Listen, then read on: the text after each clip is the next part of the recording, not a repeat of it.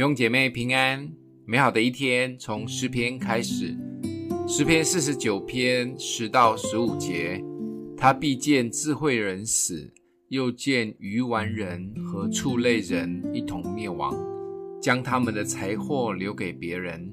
他们心里思想，他们的家室必永存，住宅必留到万代。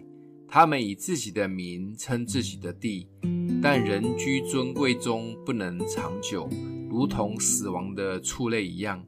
他们行的这道本为自己的愚昧，但他们以后的人还佩服他们的话语。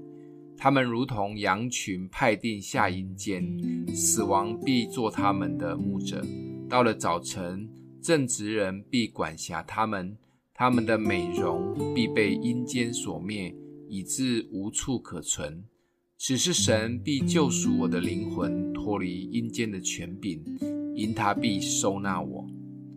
诗篇四十九篇是有名的劝世文，整篇里特别提到钱有所不能，财不能永存，人不能永活，什么都带不走。这个世界说真的不是很公平，有人出生含着金汤匙。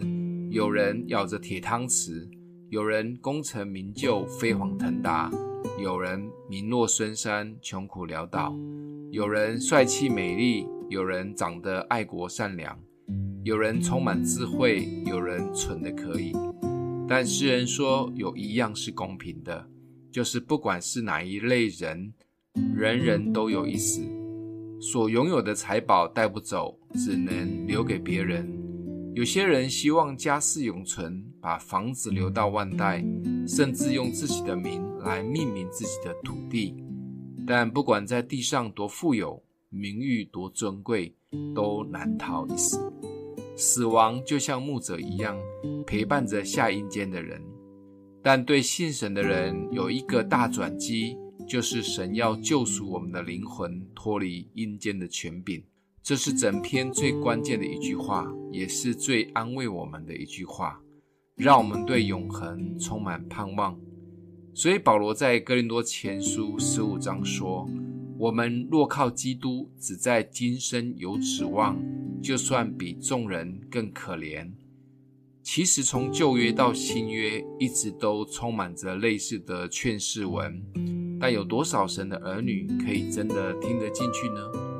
活着的时候，跟没有信主的人为地上烦恼的事一样多，甚至更多，那真的可惜了。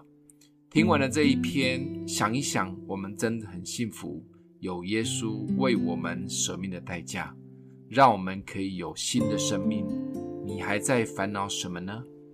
今天默想的经文，只是神必救赎我的灵魂，脱离阴间的权柄，因他必收纳我。我们一起来祷告，爱我们的父，谢谢主，让我们因着信靠耶稣得着新的生命，帮助我们在地上用心成为好管家，眼光也看见永恒的盼望，不花太多时间为地上的日子烦恼担忧，珍惜每一天。奉耶稣基督的名祷告，欢迎分享出去，愿上帝祝福你哦。